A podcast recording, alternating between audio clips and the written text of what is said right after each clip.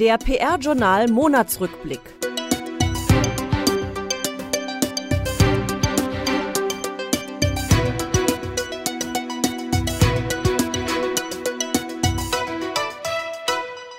Die wichtigsten Themen im Monat Mai. Das PR-Journal startet monatlichen Podcast. Personalien. Ulrike Demmer wird stellvertretende Regierungssprecherin, Clarissa Haller neue Kommunikationschefin bei Siemens, Albrecht Koch feierte 80. Geburtstag. Etatgewinne bei Edelmann Ergo, Orca Affairs Hirschen Group und ANB One. Studie Berufliche Nutzung von Social Media steigt. Gastbeitrag von Heiko Borak, so wählt Microsoft seine Agenturen aus. GPRA im Dialog. Birgit Schulz, CEO von Weber Schendwick, stellt sich den Fragen der Studierenden. Preisverleihung, neun deutsche Gewinner bei EMEA Saber Awards und Veranstaltungstipps, die Top-Termine im Juni. PR-Journal startet monatlichen Podcast. Für viele Branchenkenner steht am Dienstagmorgen zuallererst die Lektüre des PR-Journal Newsletters an. Meldungen aus Agenturen und Unternehmen, Personalien, Etatgewinne und Termine gibt es auf einen Blick und ab sofort auch einmal im Monat als Rückblick zum Anhören, erklärt Chefredakteur Thomas Dillmann. Wir möchten unseren Usern, den Besuchern unserer Website, einen zusätzlichen Service anbieten. Vielleicht kommt der eine oder andere nicht zum Lesen und deswegen findet er bei uns mit dem neuen Podcast so eine Art Monatsrückblick und auch den Ausblick auf wichtige Termine des Folgemonats. Uns geht es darum, dass wir allen, die das BR-Journal nutzen möchten, gerecht werden wollen. Ob unterwegs via Smartphone oder am Rechner im Büro. Der Monatsrückblick kann als Podcast jederzeit online unter www.pr-journal.de abgerufen werden. Eine Kompaktversion können Sie auch einfach per WhatsApp erhalten. Personalien Ab dem 13. Juni wird die Journalistin Ulrike Demmer neue stellvertretende Regierungssprecherin und damit auch stellvertretende Leiterin des Presse- und Informationsamtes der Bundesregierung. Demmer hat nach ihrem Jurastudium bei verschiedenen Medien gearbeitet, darunter für das ZDF, den Spiegel und Fokus. Ihre Vorgängerin Christiane Wirz wechselt ins Bundesministerium der Justiz und wird dort Staatssekretärin für Verbraucherschutz.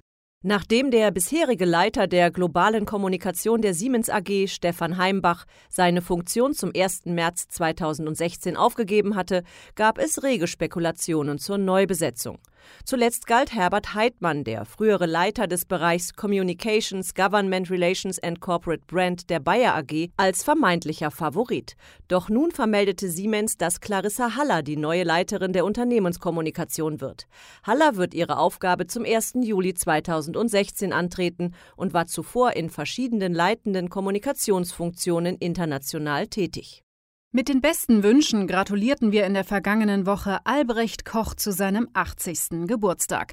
31 Jahre lang für ein und dasselbe Unternehmen tätig, wurde er als Pressesprecher und Chef der Unternehmenskommunikation bei Nestle zur Institution. Koch war außerdem Vorsitzender der DPRG Landesgruppe Hessen, Rheinland-Pfalz und Saarland, wurde zum Ehrenpräsidenten des Freundeskreises der Frankschen Stiftungen ernannt und im Jahr 1990 mit dem Bundesverdienstkreuz ausgezeichnet ausgezeichnet.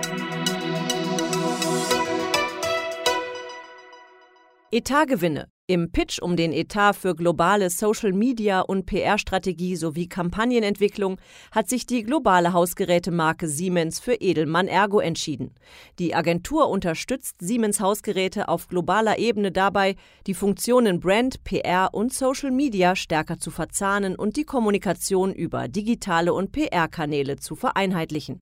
Die Bayerische Eisenbahngesellschaft in München hat ihren Etat für den Bereich Unternehmenskommunikation und PR den Kommunikationsexperten von Orca Affairs anvertraut. Auch das Bundesministerium für Verkehr und digitale Infrastruktur beim Radweg Deutsche Einheit setzt weiter auf Orca Affairs und hat seinen Auftrag an die Agentur zur strategischen Beratung, Planung und Umsetzung der RDE-Kommunikation bis Ende 2017 verlängert. Unter dem Motto Deutschland macht's effizient startete am 12. Mai das Bundesministerium für Wirtschaft und Energie in Berlin eine neue Informationsoffensive. Konzipiert und umgesetzt wurde sie von der Hirschen Group. Die Agentur entwickelte die kreative Leitidee sowie alle Printmaterialien, den Kinospot und weitere Aktionen. Für die Online-Konzeption und Redaktion sowie das Performance-Marketing ist Ressourcenmangel verantwortlich. Zusammen mit ANB One hat die Hans-Böckler-Stiftung die Kampagne Weiterdenken, Mitgestalten, Mitbestimmung, Zukunft diskutieren mit der Hans-Böckler-Stiftung entwickelt. Im 40. Jubiläumsjahr des Mitbestimmungsgesetzes soll damit das öffentliche Bewusstsein für die digitalisierte Arbeitswelt geschärft und Mitbestimmung als demokratisches Gestaltungsprinzip verankert werden.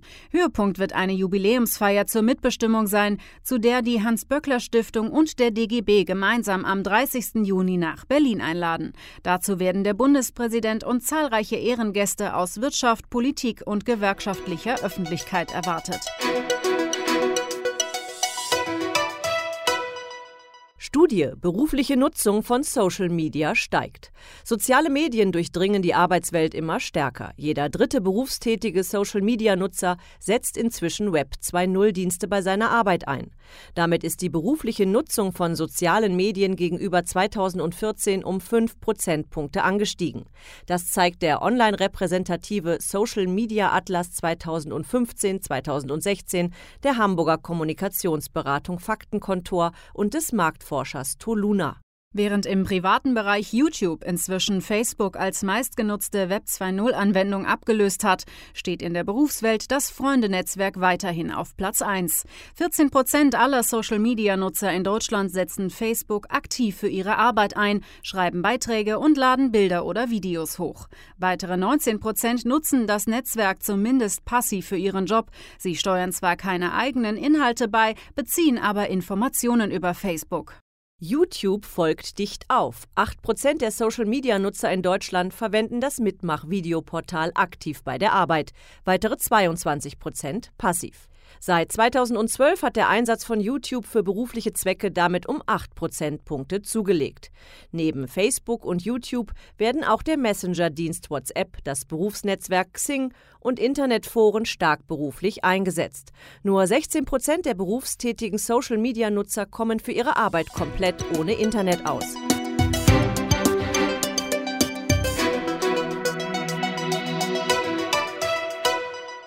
Gastbeitrag von Heiko Burak. Wie wählt ein Unternehmen wie Microsoft eigentlich seine Agenturen aus? Genau diese Frage stellte sich auch Agenturberater und Autor Heiko Burak und sprach im Rahmen einer Serie zum Thema Neugeschäft mit Thomas Mickeleit, Director of Communications bei Microsoft Deutschland, über einen vergangenen Pitch-Prozess und wie man ihn am besten führt.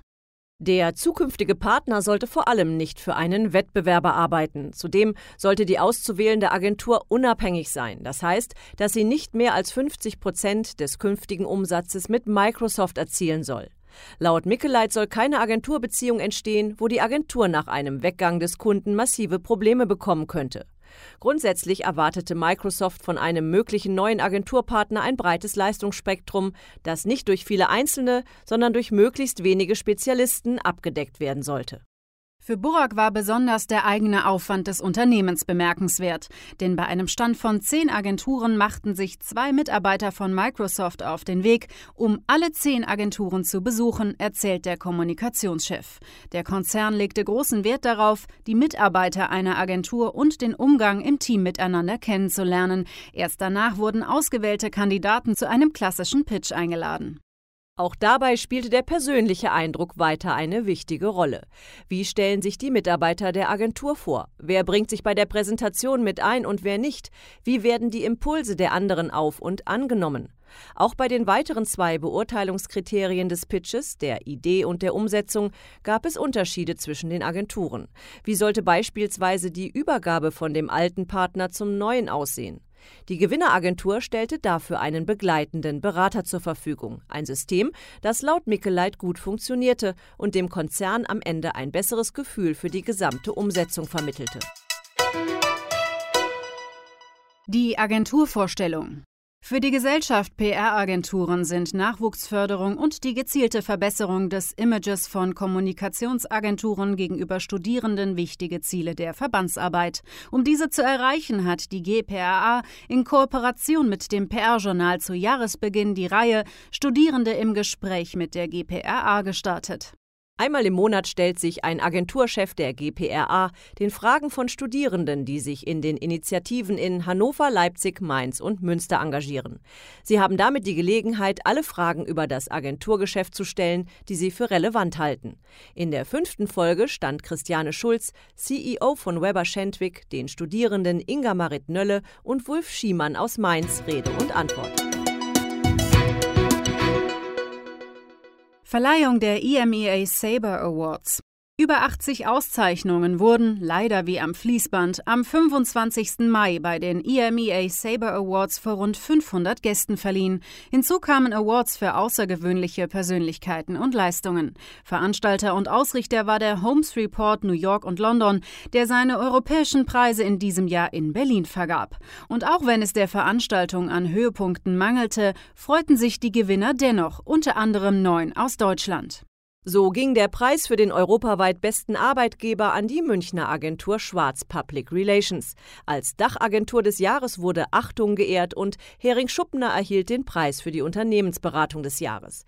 Doch wie viele andere gingen auch diese Ehrungen unter. Die Geräuschkulisse und das mangelnde Interesse beim Publikum ließen selbst die wenigen persönlichen Momente des Abends in der Flut der Preise versickern. Die Einzelheiten zur Verleihung und eine ausführliche Liste aller EMEA Saber Award Preisträger sind auf der Website des Holmes Report zu finden. Die Veranstaltungstipps der kommende Monat hält einige Veranstaltungen im PR- und Kommunikationsbereich bereit.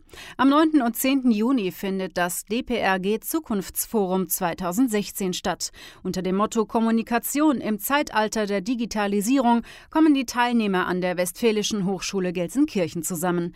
Wie schon im vergangenen Jahr bekam das Organisatorenteam der Deutschen Public Relations Gesellschaft Unterstützung durch drei Master- und vier Bachelorstudentinnen aus Gelsenkirchen. Die DAPR, die Deutsche Akademie für Public Relations, feiert in diesem Jahr ihr 25-jähriges Bestehen. Aus diesem Anlass findet am 29. und 30. Juni in Düsseldorf die Jubiläumsveranstaltung statt. Die ausführlichen Meldungen des Monats sowie den aktuellen Newsletter finden Sie wie gewohnt unter www.pr-journal.de.